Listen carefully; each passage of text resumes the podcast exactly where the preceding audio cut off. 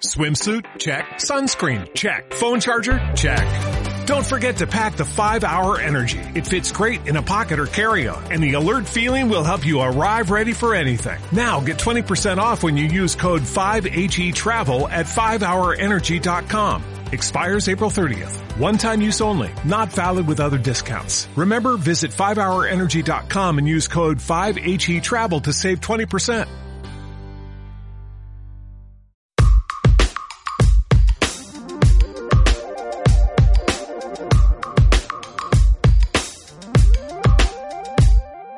Amigos, bienvenidos al podcast de F1 Tornelo. Luego del Gran Premio de Austria, que dejó muchísimo para hablar, estamos con Enrico Tornelo justamente para comentar y hasta polemizar un poquito sobre todo lo que pasó en la carrera. ¿Qué tal, Fer? Hace una semana hablábamos de lo malo que había sido la Fórmula 1 en Paul Ricard, ¿no? Eh, y se dio totalmente vuelta eh, con un circuito de los antiguos, pero de esos que nunca fallan, ¿no? Como el Red Bull Ring, que permite también ver a tres equipos, a los tres que tenemos habitualmente arriba, tanto a, a Mercedes como Ferrari y Red Bull, peleando por posición. Eh, tres pilotos distintos, tres eh, equipos diferentes también adelante en la quali, eh, después de la sanción a Lewis Hamilton, lo cual hizo muy entretenida la carrera y el día soñado para Max Verstappen, después de una largada que mm, varios pensábamos en los que Verstappen perdía la chance de pelear por la victoria. El piloto holandés una vez más demostró que nunca hay que descartarlo cuando tiene el auto, ¿no? Como para poder pelear. Todo esto que decías al comienzo, Enrico, me hizo acordar a que mucha gente se devana los sesos pensando qué se puede reformar en la Fórmula 1 en cuanto a la parte técnica, los motores, la aerodinámica, los chasis para hacer mejor a la categoría, para hacer espectáculos más entretenidos.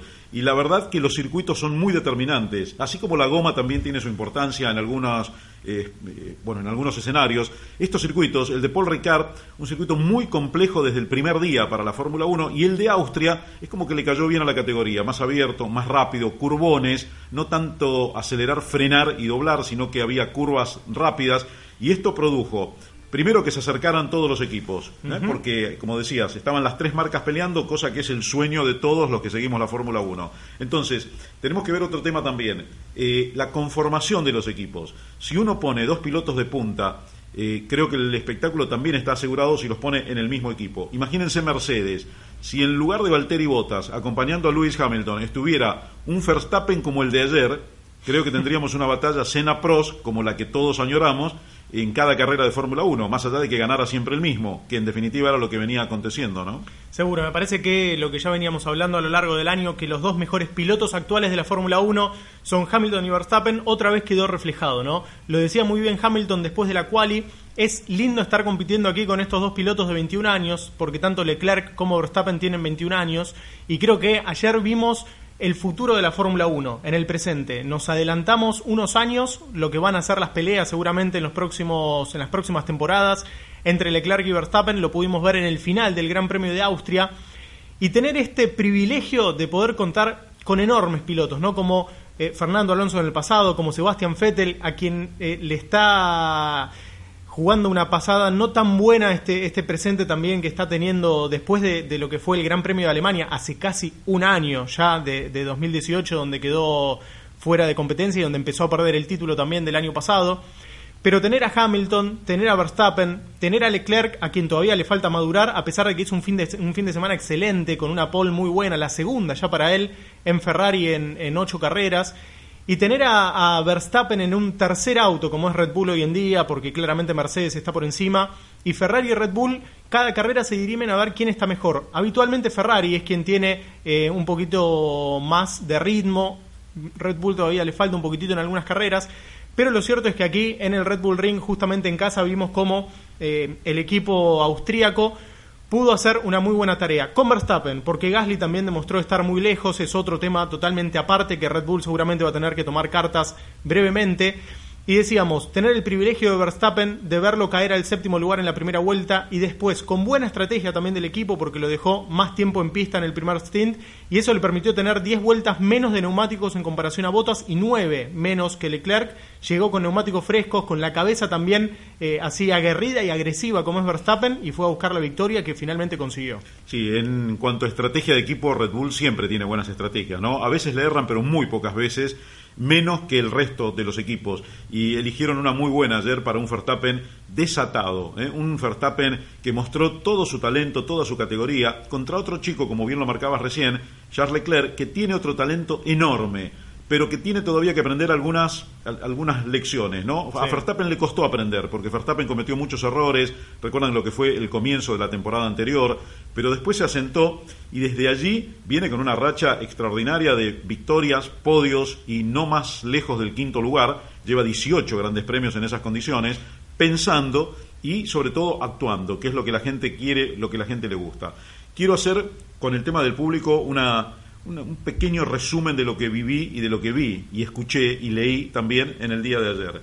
Eh, la mayoría de la gente vi tu encuesta eh, con casi 7.000 votos, que un 64% de la gente estaba a favor de Verstappen y porque no lo penalicen. Sí, era bueno tantear lo que pensaba la gente, ¿no? Porque muchas veces se escucha una parte, se escucha otro, pero lo cierto es que el público, con casi 7.000 votos, como decías, eh, dos de cada tres que votaron eh, estaban allí en favor de no sancionar. Bueno, y, lo que quería completar es esto, es decir, pero también hay una porción de público que no le gusta Verstappen, que está en su derecho, que no lo quiere, y, hay una porción más pequeña de público que lo odia.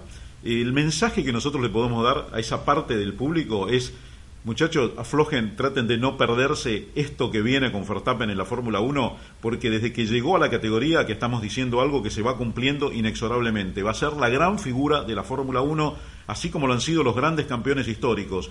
Y en la transmisión, cuando en un momento dije lo que a tantos nos pareció, porque estuve hablando con muchos pilotos, con muchos periodistas, eh, y a mí me hizo acordar algún sobrepaso a Ayrton Senna. No lo estoy comparando con Ayrton Senna, estoy diciendo que me hizo acordar, como me hizo acordar en el 2016 en el Gran Premio de Brasil en la lluvia, a cómo manejaba Senna. De ahí a compararlo es otra cosa. La gente tiene que entender que son dos cosas diferentes. Pero que va en camino de transformarse en uno de los grandes campeones, no sé si será un Senna, un Prost, un Fangio, un Schumacher, yo creo que Verstappen tiene ese destino. Lo tiene que transitar el camino, no llegó todavía. Lo tiene que hacer, los otros ya lo hicieron eh, y no están más en la Fórmula 1. Eh, pero bueno, eh, el hecho es que Verstappen me parece que es el abanderado de la nueva legión de pilotos que llegó a la categoría, sin duda. Seguro, como había pasado a principios de siglo cuando había llegado Montoya, ¿se acuerdan? En la Fórmula 1, en una época de dominio de, de Michael Schumacher y todo el mundo decía, qué bueno tener a Montoya, qué bueno tener un piloto que va y pelea, que le da justamente esa batalla al piloto que estaba dominando, que era el alemán.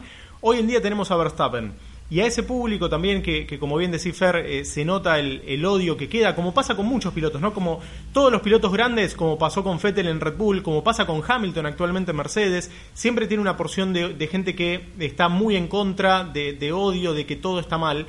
Es como pasa con Hamilton en la actualidad. Hamilton va rumbo a su sexto campeonato, va rumbo a romper todos los récords, incluso los de Michael Schumacher, y hay que admirarlo, hay que disfrutar del manejo, hay que disfrutar de la Fórmula 1, por más que a veces sea aburrida, hay que eh, aprender a dar un paso más arriba, un escaloncito más, y entender que la Fórmula 1 va a tener estas épocas y que va a tener dominios y que va a tener enormes pilotos. Por eso lo de ayer de Verstappen, de venir desde atrás, de descontarle de a un segundo a Valtteri Bottas con el Mercedes, de a un segundo a Charles Leclerc con la Ferrari y después generar esa maniobra de sobrepaso que fue, eh, muchos dicen, bueno, pero se apuró, tendría que haber esperado más, quedaban dos vueltas, no quedaba mucho más. Y encima ya lo había intentado una vez, lo probó, no le salió. Y entonces ¿qué hizo? Perfeccionó la maniobra en, en el segundo intento, no le dejó el espacio para que Leclerc se vuelva a meter por afuera. Y se metió por adentro Verstappen en la curva número 3 ya tenía el auto ganado, ya tenía la posición ganada. Leclerc sabía que si iba por afuera, una chance era que no tuviera espacio, porque tampoco tiene por qué dejarle el espacio, si no, cada uno se pasa tan fácil. La maniobra, según he leído a los pilotos ingleses, ¿no? es decir, a muchos de los pilotos ingleses y a los expertos también, diciendo que lo que debería haber hecho Leclerc cuando ya le ganó la posición con el auto a la par y por adentro, Max Verstappen, era, si no se quería ir afuera, frenar y dejarlo entrar. Leclerc a Verstappen. Eh, la gente puede tener otro criterio, decir que bueno, que Verstappen lo tiró afuera. Yo creo que no lo tiró afuera, le hizo la maniobra justa que aprendió en la vuelta anterior, cuando le dejó todo el espacio y Leclerc se recuperó con un motor Ferrari que era más poderoso, con una, con una salida, lo dijimos en la transmisión también, sale más rápido la Ferrari después de la curva que el Red Bull y por eso recuperó la posición en la vuelta anterior Charles Leclerc. Eh, creo que la carrera fue para disfrutarla, fue Fórmula 1 pura, en estado puro, como lo decíamos, Y es eso, o tuvimos lo que tanto le reclamábamos a la categoría, esa falta de lucha, de que un piloto pase a otro, no en la estrategia de boxe, sino en la pista, corriendo rueda a rueda, peleando rueda a rueda. Y eso es lo que la gente que hace mucho tiempo viene viendo Fórmula 1 quiere, ¿no? Porque vio otras épocas de la categoría que para muchos eran mejores. Yo creo que lo que viene va a ser muy bueno y lo que hay también es muy bueno. Lo que pasa es que hay circuitos como Paul Ricard, el anterior, que no permiten lucimiento y donde domina Mercedes con amplitud, la carrera se hace aburrida porque no hay equivalencia entre Hamilton y Bottas. Claro. Si estuvieran Hamilton-Verstappen, serían Senna Pros de alguna manera o Pro Senna y la, el espectáculo estaría asegurado. Pero bueno, no hay equivalencia en eso. Y este circuito propició también, con una buena estrategia de Red Bull, con gomas más frescas en el final, que Verstappen pudiera hacer lo que hizo. Algo que podría haber hecho también eh, Charles Leclerc, que hablaban varios periodistas que habitualmente mm, viajan y trabajan en el mundo de la Fórmula 1 en el paddock. Una alternativa era, como bien decía Fer, dejarlo entrar en esa curva número 3 y tomar, hacer la, la, famosa tijera, ¿no? De meterse después por adentro, de dejarlo entrar un poco pasado, que también Verstappen abre un poquito, eh, mínimamente la línea, no dobla tan cerrado en el, en el vértice de la curva como lo había hecho en la, en la vuelta anterior e ir a buscarlo si le quedaba el DRS abierto o no, porque encima la detección está justo antes de la curva número 3, entonces hay que ver quién, quién quedaba con el DRS a favor, pero sí iba a tener una mejor salida e iba a tener la succión asegurada. Está bien, Verstappen después iba a hacer lo que no hizo Leclerc, que era defender la parte interna de la curva. Me parece que Leclerc en eso le faltó un poquitito más, eso es la experiencia que Verstappen ya tiene eh, en los últimos años, en los que viene peleando la punta, donde viene ganando eh, al menos una carrera por, por año, donde viene haciendo buenas competencias ya desde el año 2016 y lo que Leclerc va a aprender en el futuro, ¿no? Porque sabemos del talento que tiene Charles Leclerc, que se sumó muy rápido al buen ritmo dentro de Ferrari, le ganó muchos parciales a Sebastian Vettel, incluso este fin de semana también estuvo mucho más rápido que el piloto alemán,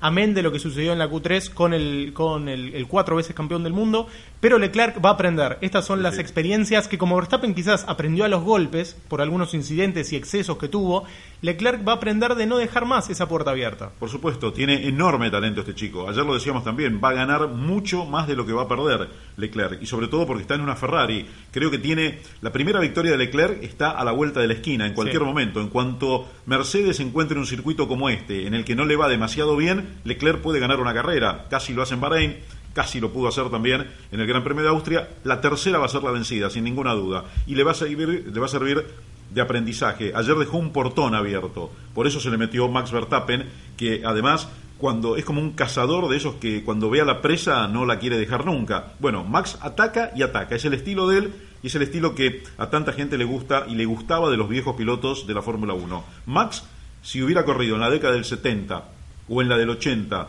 o en la del 90, sería figura también, porque tiene ese estilo de los pilotos Seguro. de Fórmula 1, piloto de raza de la categoría. Mucha gente también quedó algo enojada eh, comparando las sanciones, de, no de lo que había pasado en Canadá con Sebastian Vettel, que había sido sancionado con 5 segundos, y al quien le habían quitado la victoria. Cosa que por mi parte creo que estuvo mal, mal sancionado, algo que también en las redes sociales ya anduvimos discutiendo largo y tendido. Pero para destacar de esto, ¿no? Se tomaron muchísimo tiempo en el día de ayer, en el domingo, se tomaron muchísimo tiempo los comisarios para eh, finalmente tomar la decisión. Para destacar de esto, habían hablado pestes de Manuel Pierro eh, en el Gran Premio de Canadá. Los cuatro comisarios, entre ellos el ex piloto de Manuel Pierro que habían estado en Canadá, habían sido Jer Ensner, Matthew Remery, Mike Kern y Emanuele Pierro. ¿Quiénes estuvieron en Austria ahora? Nichetti, Silvia Bellot, Walter Jobs y Tom Christensen, nueve veces ganador de Le Mans, ex piloto. Todos Encont diferentes. ¿Encontramos alguno parecido, alguno igual? No. No, no. Eso también es algo que tienen que cambiar, muchachos. La FIA tiene que tomar la decisión de decir, bueno, llevamos a estas tres personas como comisarios y a este ex piloto de los últimos 15 años máximo, como para entender lo que es también la Fórmula 1 en la actualidad. Emanuele Pirro disputó un par de grandes premios en los años 90, ganó Le Mans, perfecto. Tom Christensen, el máximo ganador de Le Mans, nueve victorias, también genial. Probó Fórmula 1 pero no corrió. Tenemos que llevar ex pilotos que hayan sido que se hayan retirado en los últimos años y mantenerlos fijos también. Por supuesto. Bueno, eh, un párrafo también para la gente que estaba en contra de lo que pasó ayer, que querían que lo sancionen a Verstappen, así como lo habían sancionado a Vettel. Yo creo que hubiera sido un error sancionarlo a Verstappen ayer, como fue un error sancionarlo a Vettel, y lo dijimos en claro. plena transmisión y en todo lo que siguió después. El error fue sancionarlo a Vettel en Canadá, no a Verstappen en Austria. Me parece que a partir de ahora, con la no sanción que muchos querían a Max Verstappen, la FIA está ante una puerta abierta para entrar a un nuevo mundo, a un nuevo mundo de no sanciones por cualquier cosa. Porque también me pareció que fue exagerada la sanción a Richardo en Paul Ricard. ¿Por qué? Richardo es cierto que se va afuera con las cuatro ruedas, pero no buscó cortar camino. Venía peleando con otro auto que también lo dejó sin pista, se fue afuera para no tocarse y volvió y siguió compitiendo para ganar la posición. Y lo penalizaron porque se fue afuera, porque el reglamento dice eso, pero no fue el espíritu de Richardo irse afuera a propósito. Entonces, creo que hay que parar con las sanciones. La de Fettel fue ridícula, no merecía ninguna sanción en Canadá, lo dijimos claramente, pero ese fue el error, no el de ayer. El de ayer viene a enmendar un poquito los errores anteriores y abrir la puerta para el futuro para que de ahora en más se tomen decisiones como la de ayer, no penalizar cualquier cosa. ¿En algún momento pensaste que podían sancionar ayer? Sí, pensé porque conociendo a los comisarios cómo venían actuando, dije son capaces de cualquier cosa, pero hubiera sido un terrible error después de una carrera histórica penalizar al que dio el espectáculo, como penalizaron a Richardo, que fue el único que dio espectáculo en el Gran Premio de Francia, y cuál fue Finalmente, la lectura. Bueno, el único dio espectáculo terminó con una penalidad. Y así no puede ser. Se tienen que dejar correr a los pilotos. Cuando hay una, sanción o una falta, como dijo Mario Andretti, flagrante, ahí sí hay que penalizar. Pero cuando uno se va fuera de la pista por luchar como, con otro piloto, como hizo Richardo, no hay que penalizarlo. Si uno corta una curva adrede, vayamos, penalicemos, apliquemos el reglamento, está perfecto. Quizás es el reglamento también el que hay que cambiar, ¿no? Porque es demasiado eh, ajustado hoy en día el reglamento y la cabeza, el pensamiento de los comisarios, ¿no? que vienen de una época negra, oscura para este mm. tema, que penalizaban. ¿Ustedes se acuerdan cuando lo penalizaron en Monza creo que era una prueba o una quali, a Alonso por taparlo a Massa y Massa venía 150 metros atrás de Alonso. Eso fue eso fue mancha. Es decir, lo vieron y dijeron lo penalizamos. Y no es así, penalizaban por mirar mal al otro piloto. Esto es una figura, ¿no? Lo que estoy diciendo. Pero digo, no se puede caer en eso. Este es un deporte, como dijo ayer Sebastián Vettel, eh, seamos serios, no estamos en el jardín de infantes. Somos pilotos, somos adultos y estamos compitiendo. Déjennos correr. Lo dijo ayer después de la carrera Sebastián Vettel. Qué buenas que son las palabras que quedan después de la carrera ¿no? Porque Verstappen se baja del auto, lo veíamos a Leclerc atrás con una cara realmente me daba mucha pena eh, eh, Charles Leclerc después de la carrera de ayer, a pesar de que, como decíamos antes, pienso que la termina perdiendo también no por un tema de rendimiento, porque Verstappen cuando viene así descontándote a un segundo, sabes que estás en problemas, o porque te va a pasar, o porque te la va a recontra pelear, o porque hasta se pueden llegar a tocar. Pero Charles Leclerc quizás creo que podría haber opuesto un poquito más de resistencia también. Me daba pena así todo la, cara del, del, piloto monegasco, porque ya había perdido la de Bahrein por un tema mecánico, un tema técnico del auto, ahora la pierde también con este gran ritmo que traía Verstappen.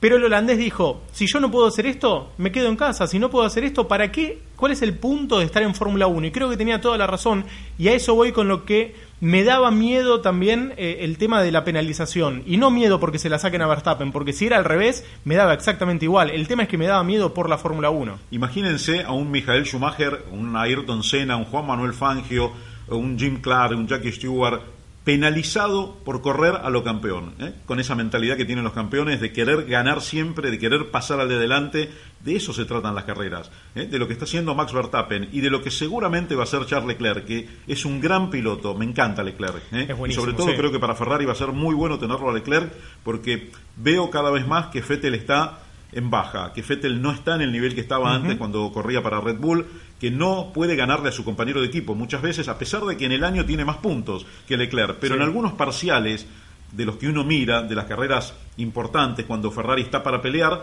fue Leclerc que estuvo delante, en Bahrein y aquí también en el Gran Premio de Austria, ¿no? Por eso decíamos que ayer, eh, en, el último domingo, es como que vimos el futuro de la Fórmula 1, ¿no? Peleando por la punta a Charles Leclerc con Max Verstappen, viniendo también a Lando Norris, que hizo una tarea bárbara con el McLaren, también en la quali. Eh, un George Russell que desde atrás con el Williams hace lo que puede, pero le gana constantemente a Robert Kubica. Alex Albon que también em, va, va mejorando carrera a carrera en su rendimiento, es cada vez más consistente. Y eso hablábamos en el primer podcast de F1 Tornelo la semana pasada de los jóvenes pilotos.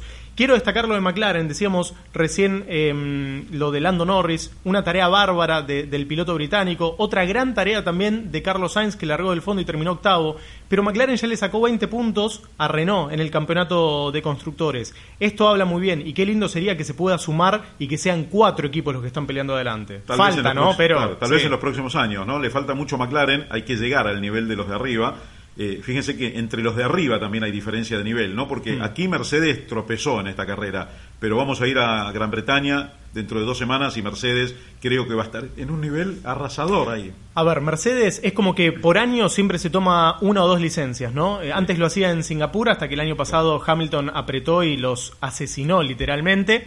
En Austria el año pasado tuvo doble abandono y esta carrera casi queda fuera del podio, porque Sebastián Vettel terminó a, a, seis décimas, creo, de, de Valtteri Bottas solamente. más, si Ferrari no se hubiera equivocado, que ese es otro tema, ¿no? Los errores de Ferrari, por lo menos uno por carrera, y ayer hubo un error gravísimo. Está bien, puede haber fallado la comunicación, algo técnico, algo, bueno, que, que no esperaban, pero falló la comunicación y no estaban las gomas preparadas y estuvo 6 segundos punto uno parado y en la segunda detención estuvo más de 3 segundos Sebastián Vettel. Quiere decir, que de esos 9, casi 10 segundos que estuvo parado, la verdad perdió 5 segundos entre las dos detenciones, ¿no? Porque vamos a suponer que eran detenciones de 2 segundos y medio cada una, 5 tenía que estar, los otros 5 los perdió y finalmente podría haber estado en el podio Sebastián Vettel, ¿no? Sin eso. Sí, lo pasó a Lewis Hamilton en la última parte de la carrera después del avance de Verstappen sobre Leclerc y terminó en la última curva yéndose ancho porque se lo veía a Fettel peleando por el último escalón del podio sobre Botas. Creo que una vuelta más y lo iba a poder eh, eh, batallar o tener la chance al menos de poder superarlo. Lo cierto es que Ferrari tiene que preocuparse. Ganó Red Bull antes que Ferrari en una temporada en la que comenzó con esa, esos test en Barcelona de Ferrari sacando muchísima ventaja adelante, pareciendo el mejor auto que iba a poder llevarse el campeonato, que iba a poder cortar con esta racha que ya parece casi eterna, sobre todo en este mundo moderno ¿no? de la Fórmula 1, de, de no obtener campeonatos y títulos mundiales. Y lo tenemos a la, a la escudería que termina eh, batiendo y cortando la racha de Mercedes, que es Red Bull y no Ferrari. Eso es algo que con estos errores la Casa de Italia no se lo puede permitir más. Es algo que imaginábamos y que habíamos conversado también en los programas, viendo cómo venía el año, ¿no? Con las complicaciones de Ferrari. Ayer Ferrari casi gana no sabemos si Leclerc tenía un poquito más. Yo pensé que iba a tener un poquito de resto en el final. Creo que eso lo compartimos. Pero no lo tuvo. Era incontenible el avance de Max Verstappen con ese nivel de conducción y de agresividad deportiva que tiene Max para ir para adelante. Pero de cualquier manera mostraron que sí pueden ganar. Pero tienen que aprovechar las carreras que no está Mercedes. Cuando Mercedes no está es cuando ganó Red Bull muchas veces. Y también había ganado algunas Ferrari. Cuando Mercedes está con todo, parece imposible ganarle. Yo creo, recién decía, Mercedes me lo imagino arrasador en Gran Bretaña, es su carrera, pero el año pasado ganó Ferrari en Gran Bretaña. Claro que el auto no está igual que el año pasado, ¿no? ¿Se acuerdan que ganó Sebastián Vettel? Le ganó Vettel a Botas en las últimas vueltas y creo que desde esa carrera, o sea, hace prácticamente un año, esta de Austria fue la mejor, Fer. Hace mucho que no teníamos una carrera como esta también, con esta emoción. En las últimas vueltas de Silverstone del año pasado veíamos cómo los cuatro de adelante, las dos Ferraris y los dos Mercedes peleaban casi mano a mano incluso a un punto que no se sabía quién iba a ganar. Podía ganar Bottas, podía ganar Vettel, podía ganar Hamilton o podía ganar hasta Kimi Raikkonen, que se acuerdan, ¿no? En la largada lo había tocado a Hamilton y lo había dejado prácticamente en el fondo del pelotón. Esa es la Fórmula 1 que queremos ver, esa es la Fórmula 1 también que el público se merece y por eso hay veces que aunque no guste Verstappen, aunque no guste Hamilton, aunque no guste Vettel, hay que disfrutarlo, es lo que tenemos, tenemos pilotos enormes que van a ver dentro de algunos años cuando se retire Hamilton, cuando también Vettel no esté en la Fórmula 1, nos vamos a dar cuenta realmente de lo que tenemos. Déjenme contarle algo, una intimidad, ¿eh? que tal vez no la debería contar, pero creo que viene al caso de todo lo que estamos hablando. Eh, para que la gente, para que muchos abran un poquito la cabeza y no se pierdan lo bueno que viene en la Fórmula 1 solo porque no les guste como es Max Verstappen. Max tiene 21 años. Cuando Hamilton llegó a la Fórmula 1, yo siempre pensé que fue un gran error de, McLaren el primer año, que no le dijeron a Hamilton que gane Alonso este año, porque con Alonso lo iban a ganar más fácil el campeonato, y al final lo perdieron con Kimi Raikkonen en la última carrera, ¿se acuerdan? ¿No? En 2007, por las presiones que había de la prensa británica para que gane Lewis Hamilton. No me gustó Hamilton al principio por algunas actitudes, porque la FIA no lo penalizaba cuando lo tenía que penalizar, pero después me convenció de que era un gran piloto. A lo largo de los años me fui convenciendo y hoy lo admiro también a Lewis Hamilton y lo destaco y lo elogio permanentemente porque casi que no comete errores Hamilton. Es un super piloto de la historia también, Lewis Hamilton. Más allá de que no me gustaba al principio, pero pude entender que no me quería perder lo que venía con Hamilton en la Fórmula 1. Por eso les digo también, traten de repensar muchos este tema de Max Verstappen, porque lo que viene con Verstappen es verdaderamente grandioso en la máxima categoría. Tiene 21 años, lo que viene de Verstappen son los próximos 15 dentro de la Fórmula 1 por supuesto que va a pelear con Charles Leclerc, por supuesto que también va a pelear estos últimos años que le quedan a Hamilton y a Vettel, va a venir Lando Norris, va a subir George Russell, van a subir varios chicos nuevos que también vienen desde abajo. Lo cierto es que de esta manera le vamos poniendo un punto final al podcast F1 Tornelo post Gran Premio de Austria una carrera realmente que va a quedar en la historia, que va a quedar en la retina de los ojos de los fanáticos por varios años y que quizás sea uno de esos grandes manejos de Max Verstappen en el futuro, cuando quizás gane ya algún campeonato y digamos, bueno, estas eran las carreras que antes ganaba Hamilton antes de ser campeón, que antes ganaba Senna, que antes ganaba Schumacher. Realmente el talento es el que hay que ponderar en los grandísimos pilotos que tenemos hoy en día en la Fórmula 1 y el Gran Premio de Austria no fue la excepción, hablando justamente de estos pilotos inmensos. Fer, cerramos de esta manera este podcast con eh, esta gran idea que nos queda y esta gran esperanza que tenemos por delante de la Fórmula 1. Así es, y ahora se viene Gran Bretaña, en Silverstone, nada menos, uno de los grandes circuitos que siempre también da un buen espectáculo, así que ahí nos vamos a reencontrar. Seguro, Fer, eso será en dos semanas, vamos a estar con cada, con cada podcast de F1 Tornelo post carrera, después de cada uno de los grandes premios. De esta manera cerramos el post de Austria con un espectáculo y un show realmente increíble. Los esperamos en el hashtag podcast F1 Tornelo, también para compartir sus opiniones. Sabemos que son variadas, sabemos que hay para todos los gustos y ya en los próximos, en las próximas ediciones, vamos a ir abriendo para contestar algunas preguntas de ustedes. Lo cierto es que, como siempre, les agradecemos por estar allí del otro lado y vamos a disfrutar toda la vida de la Fórmula 1.